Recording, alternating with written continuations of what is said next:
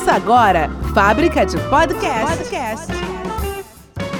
Um canal especialista em gravação que vai ajudar você a montar seu podcast seguindo os padrões das plataformas. E aí, pessoal? Bom dia, boa tarde, boa noite, boa madrugada. Aqui é Alex Fonseca, tá começando agora mais um episódio da Fábrica de Podcast. E o assunto de hoje é tecnologia do passado. Fábrica de Podcast. Propague suas ideias. E aí, meus caros, como vocês estão? Tudo bem? Passaram bem da semana passada para esta semana? Vamos lá, hoje eu vou falar para vocês uma coisa muito legal e eu adoro, adoro tecnologia. E seja do passado ou do futuro ou do presente, tanto faz, tecnologia é algo que me encanta. E hoje eu trouxe a tecnologia do passado para o canal porque eu achei muito pertinente e eu tenho certeza que você vai gostar. Quem se lembra dos disquetes? Os disquetes eram incríveis, armazenavam coisa demais. Mentira, armazenavam nada. Mas para a época era bastante coisa, né? Eu me lembro do último disquete, aquele menorzinho, mais durinho, mais firminho, né? Era não me recordo é, do nome, eu acho que era o de 3 1 quarto, se não me engano, não tenho certeza, tá? Então eu não estou afirmando, mas eu sei que a, a capacidade dele era de 1.44 megabytes. Olha que loucura, ou megabits, também não tenho certeza. Só sei que era 1.44 é, e cabia muito pouco né, dentro daquele disquete, mas na verdade para a época era interessante, porque a gente conseguia colocar alguns arquivos ali do, do Word, do Excel, algumas planilhas, né, algumas apresentações do PowerPoint.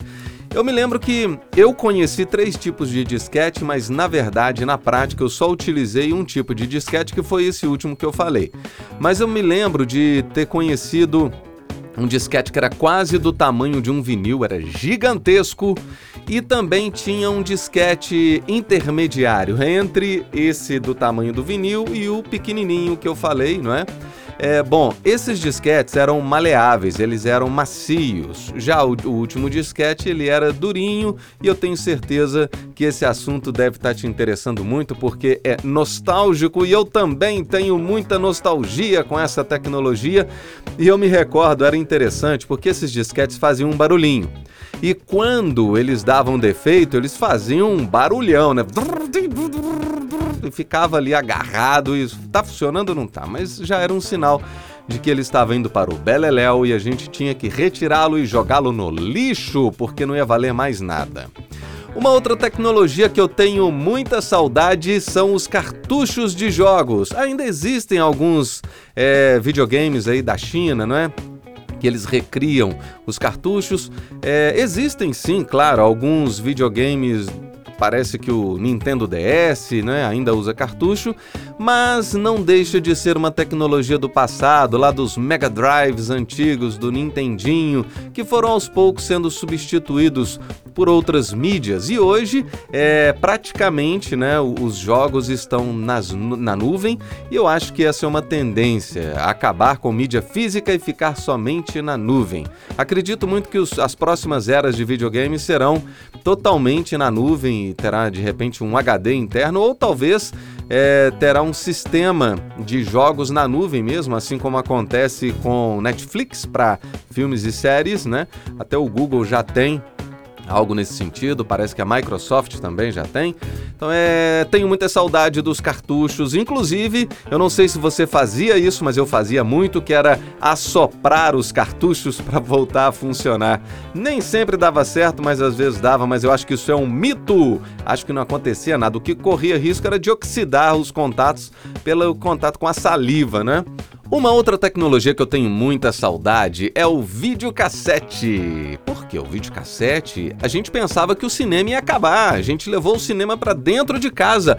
Olha que loucura, né? Aquilo que a gente pagava para assistir numa sala gigante, a gente podia ter dentro de casa. Mas, mas não era acessível. Por isso, eu não tive videocassete em casa durante muito tempo, ia para casa dos amigos assistir filmes. Mas tudo bem, fazia parte, era legal que a gente socializava, né?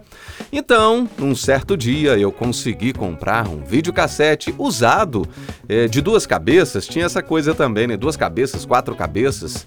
Vou explicar um pouquinho tecnicamente por que, que era assim, né? Então, é, comprei um videocassete usado e foi uma maravilha. Só que logo, logo ele deu defeito, precisou substituir as cabeças.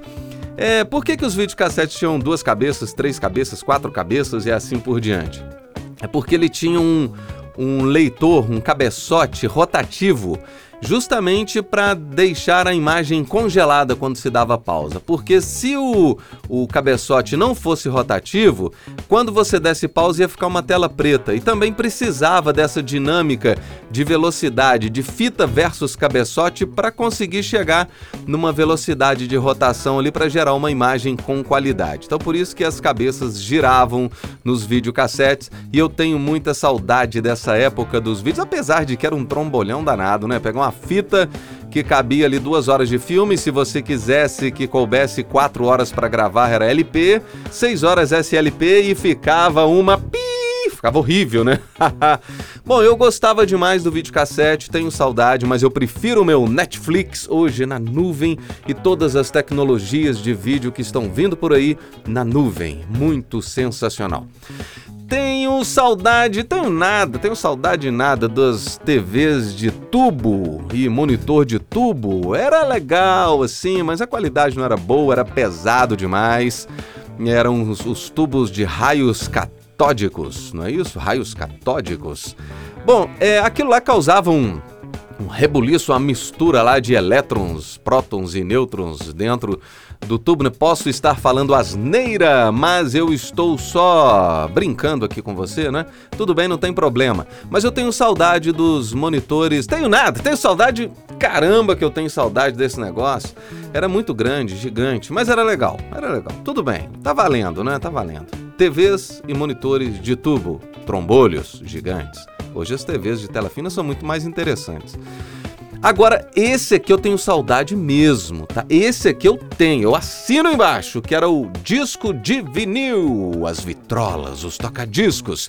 Ah, o chiado do disco, que saudade daquele chiadinho. Na época incomodava, né? Mas hoje não, hoje é nostálgico, adoro aquele chiadinho, aquele barulhinho por trás do disco. Agora, quando ele arranhava, era um problema, aí era um problema, aí era um problema, aí era um problema, aí era um problema. era assim mesmo, né? A gente tá lá ouvindo uma música é, do nosso agrado, de repente começava a repetir uma frase e você ficava assim: puxa vida, quem arranhou o meu vinil? Foi você, Joãozinho? Vem cá, vem cá, vamos corrigir isso aqui, meu chapa. Mas não tinha correção, não, não tinha jeito. Às vezes a gente colocava uma moedinha em cima ali da agulha, né, do braço do, do tocadisco, para pesar um pouquinho e fazer com que não pulasse. Sei lá, já fizemos algumas, algumas coisas assim, mas não dava certo. Mas eu sei que o vinil está voltando e voltando com força. Claro que para um público seleto, não é? Até porque o vinil voltou mais caro e faz sentido voltar mais caro porque a escala de produção diminui. E o disco de vinil é muito interessante porque ele é um disco analógico, ele é um disco que nem depende de energia elétrica para ele ser reproduzido. Né? Assim, temos lá os gramofones, os antigos gramofones que eram tocar-discos e que eram a corda, não tinha nada de energia elétrica. Por quê? Porque o vinil ele funciona com a vibração, ele grava ali a onda, o wave de forma física e depois a agulha vai lá e interpreta isso ali, né? Na, na verdade, não interpreta, né? É o, o, o ruído mesmo, né? O, o, o que acontece ali é, passa pela agulha e a agulha amplifica esses ruídos, amplifica esses sulcos que tinham no disco de vinil. Ah, que saudade do disco de vinil, que saudade daquele barulhinho. Não sei reproduzir, mas eu vou colocar aqui enquanto estou falando e você vai ouvir o barulhinho do disco de vinil. Eu ainda vou comprar uma vitrola para mim. Tenho vontade de comprar uma vitrola de móvel, mas é muito caro, não é? Mas quem sabe? E ou uma vitrolinha de maletinha, mas eu não quero vitrolas é, novas, não, porque tem umas aí com entrada USB, né, e tudo mais. Eu não quero isso, eu quero uma antiga, cheirando a mofo, eu quero da época, entendeu? Por isso, se alguém estiver ouvindo este episódio de podcast e tiver uma vitrola dessa aí com preço legal, não adianta me, me falar sobre produto caro, não, tá? Não tenho dinheiro para investir, mas eu tenho interesse de ter. Cara, agora eu preciso falar de um outro produto que já existiu que também era muito legal, que eu adorava demais. É o Walkman. Walkman Tape Deck Fitas Cassetes. Cara, as fitas, as fitas cassetes eram muito interessantes. É, e eram práticas, muito mais práticas do que o vinil. Porque você tinha ali uma fita que, por padrão, né? Claro que tinham outros tamanhos, né? Tamanhos entre aspas, né? É, é, na verdade, tempos de, de reprodução e de gravação. Uma fita cassete comum, ela tinha um tempo de gravação de 60 minutos. E na maioria das vezes elas eram de óxido de ferro. Tinha algumas lá que tinha além do óxido de ferro outros metais para fazer o som ficar mais límpido. Mas a fita cassete ela era interessante porque às vezes a gente precisava limpar o cabeçote com um algodãozinho com álcool, porque o som ficava abafado.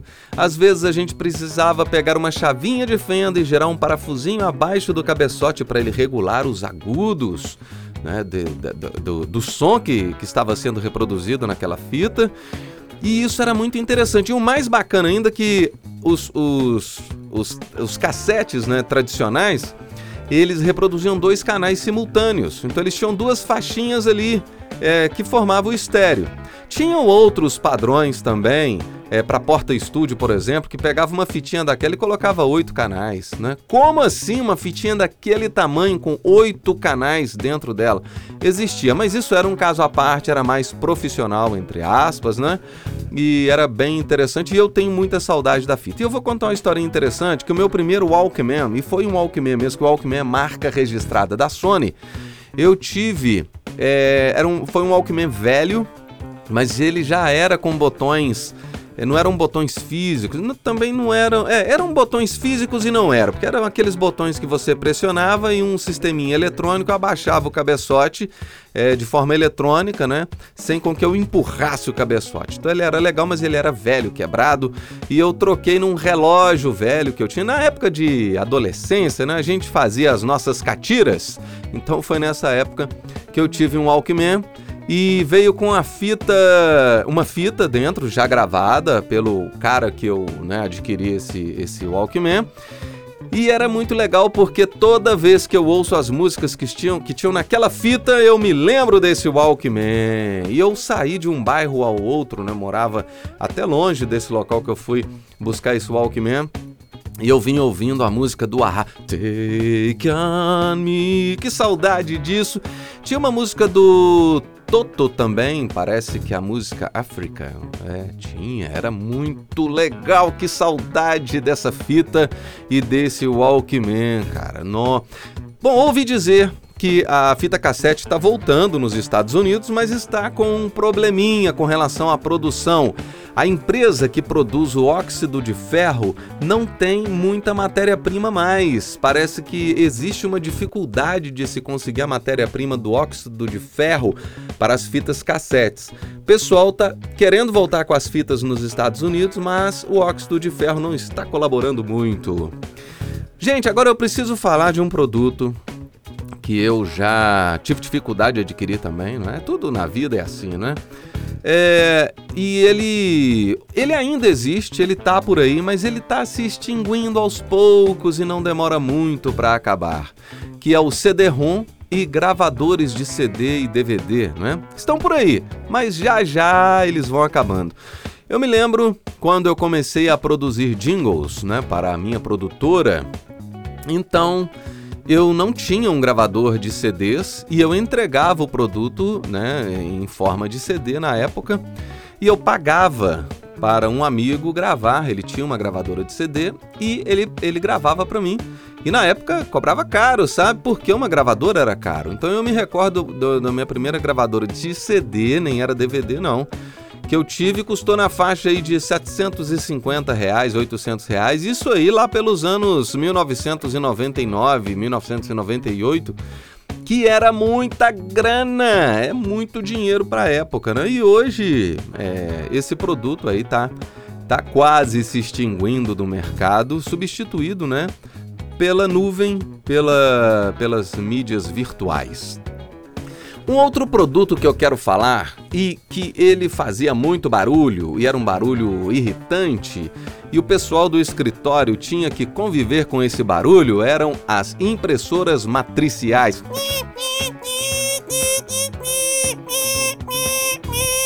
Era mais ou menos assim um barulho, né? irritante, terrível. Uh, que coisa horrível era o barulho da impressora matricial.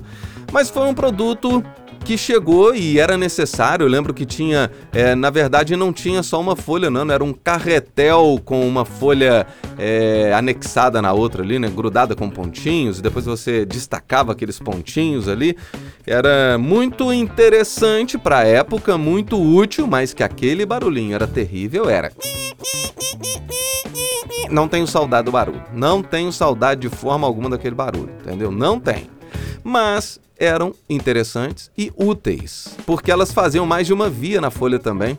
Justamente por, por ser matricial, elas tinham lá uma agulha que saía pontilhando a folha e essa agulha atravessava entre aspas, né, conseguia chegar é, no verso da folha. Então, se você colocasse um carbono, existia inclusive folhas assim, você fazia duas vias ao mesmo tempo, como se, fosse, como se você estivesse imprimindo duas vezes. Isso era legal, era muito interessante.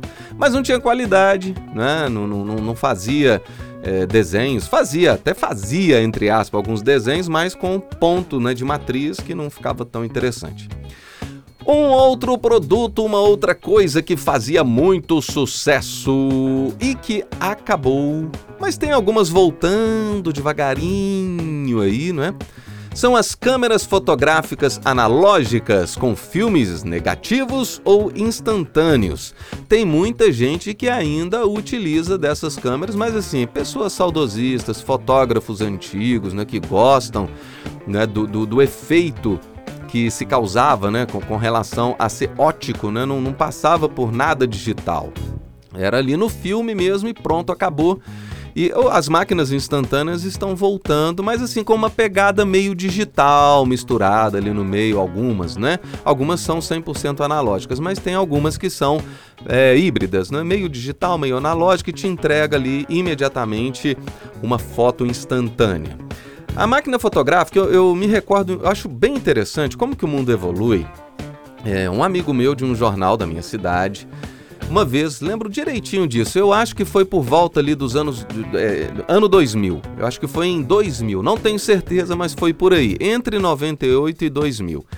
É, quando essas, as máquinas digitais começaram a aparecer, a webcam começou a aparecer e elas tinham pouquíssimas, pouquíssima qualidade, eu não me recordo mais em pixelagem o que, que era essa qualidade, mas eu lembro de um jornalista, amigo meu de um jornal, chegar para mim e falar assim: Alex, os. Uh, a, o, a fotografia digital nunca vai substituir a analógica, porque é muito baixa a qualidade, é impossível de se trabalhar com o digital, papapá, papapá, papapá, não é? E hoje todo mundo usa digital, quer dizer, a tecnologia evolui. A gente nunca pode falar assim, ah não, isso nunca vai acontecer, isso nunca vai chegar nesse ponto, papapá. Vai sim, um dia chega, um dia chega. Porque o mundo evolui, evolui para o melhor, talvez para o pior, mas na maioria das vezes para o melhor se a gente souber utilizar as tecnologias que aparecem hoje, a gente vai longe. Uma coisa que eu quero falar e que não foi muito popular no Brasil também, né, não foi muito popular no Brasil Inclusive eu nunca tive, mas eu já vi em filmes, séries, novelas e na mão de alguns amigos. Era o pager. O pager era como se fosse um SMS, né? um aparelho só para mensagem. Aí você pagava uma taxa lá para a operadora para receber mensagem. Foi muito, eh, no Brasil parece que foi muito difundido assim com relação à área médica, né? Os, para os médicos era interessante porque eles, eles conseguiam, é, na época não tinha celular, então era fácil localizar um médico através de um pager. Mandava uma mensaginha, opa, o hospital está me chamando, vou lá. Então o pager não ficou muito popular no Brasil, mas ele esteve por aqui na mão de muita gente, né? Eu não tenho saudade porque eu não cheguei a usar, né? Imagino também que hoje o celular faz tudo, né? Não precisa mais disso aí. Ah, agora uma coisa que eu não sei se eu tenho saudade é a internet de escada. Essa eu não sei se eu tenho saudade, apesar de que era o começo, não é? Então era uma coisa assim interessante. Eu não me esqueço a primeira vez que eu conectei na internet, eu achei o máximo. Apesar de que eu poderia ir tomar um café, beber uma água, não é? Ir no banheiro e voltar e a página ainda estava a carregar. Agora, o barulhinho da internet de escada, né? No início pareciam vários grilos gritando e cantando. As minhas imitações são terríveis, terríveis, terríveis, mas pelo menos vai te fazer rir um pouquinho enquanto eu as faço. Bom, internet de escada. Eu vou contar uma historinha sobre a internet de escada, também linkado à minha produção de jingles. É, eu me lembro muito bem que quando eu ia enviar arquivos para este amigo né, que gravava os CDs para mim, na maioria das vezes eu colocava os meus jingles em disquete. Você acredita nisso? É verdade, eu colocava em disquete, comprimia e o MP3 ainda estava nascendo, então era em Wave. Pensa bem no trabalho que eu tinha. Eu comprimia um jingle e ele se dividia em N partes e eu usava N disquetes para colocar esse jingle lá. Esse meu amigo pegava, abria os disquetes, descomprimia e salvava né, na, no, no, computador dele e fazia lá a cópia no, no CD. Mas a internet entra nisso quando? Quando eu comecei a tentar enviar esses arquivos por e-mail. É, demorava uma hora ou mais, né? Porque era o 56 kbps na época. Tinha, não, tinha, é, mas não era 56 completo não. A gente olhava a velocidade lá, tava dando 24, 32. Então era, era um negócio terrível. Era uma carrocinha aquilo ali, entendeu? Rodado a manivela mesmo, da idade da pedra. Oa, mas era interessante porque era o começo. E para finalizar sobre tecnologias do passado, eu vou falar de uma coisa bem nostálgica, que eu não sei nem se era uma tecnologia, se era só uma brincadeira, se era ah, uma brincadeira às vezes com uma química que percebia o ar, o, o, a umidade, não sei. Era o galo do tempo. Quem se lembra do galo do tempo? Quem se lembra? Eu me lembro do galo do tempo. Já tive um em casa. Na verdade, já tivemos vários galos do tempo, que era um negócio baratinho. Aí vinha ali embaixo uma legenda, né? No pezinho dele vinha uma legenda, era assim. Eu não me lembro das cores, tá? Vou chutar. Vou chutar as cores, então não me julgue, tá? Era assim: azul ia chover, roxo era sol, uh, amarelo era tempo nublado e assim por diante. Cada cor que a asinha dele ficasse referia-se a uma situação do tempo. Por isso chamava o galo do tempo. Eu achava curioso aquilo, bastante curioso. E do, além do Galo do Tempo, tinha um anel também, né? Falando de, dessas brincadeiras e desses é, brinquedinhos que, que, tiveram nessa época, né? Não sei se eu posso chamar assim. Parece que tinha um anel que media também, através de cores, é, o nosso humor. Se ele ficasse roxo, você estava nervoso. Se ele ficasse amarelo, você estava feliz e assim por diante, né? Bom, gente, eu quis falar hoje sobre tecnologias do passado porque eu acho um assunto bem interessante. Me desculpe se eu falei asneiras, porque eu não sou assim um conhecedor técnico dessas tecnologias. Eu só falei assim a minha sensibilidade com relação a isso, é aquilo que me diz, diziam na época, né? Ah, igual o óxido de ferro das fitas, eu já li alguma coisa a respeito, né? E o vinil, é, por entender de áudio, né? Eu, eu, eu sei também que é, a questão analógica dele, ali, aqueles sulcos, né? Aquele, aqueles reguinhos que tinham no vinil, que a agulha passava pelos reguinhos e ali emitiam ondas e tal, vibrações e que saía um som ali. Então disso aí um, um pouquinho dá para falar popularmente, né? Sobre isso é, mas se eu falei asneiras, me desculpe. É, estou finalizando por aqui. Eu gostaria muito que você acessasse a fabricadepodcast.com.br para você também ter o seu canal de podcast. Eu vou ajudar você do início ao fim a produzir o seu canal e eu vou criar para você vinhetas de abertura, encerramento, passagem. Você vai gravar o seu áudio com o seu celular ou qualquer outro aparelho digital de gravação.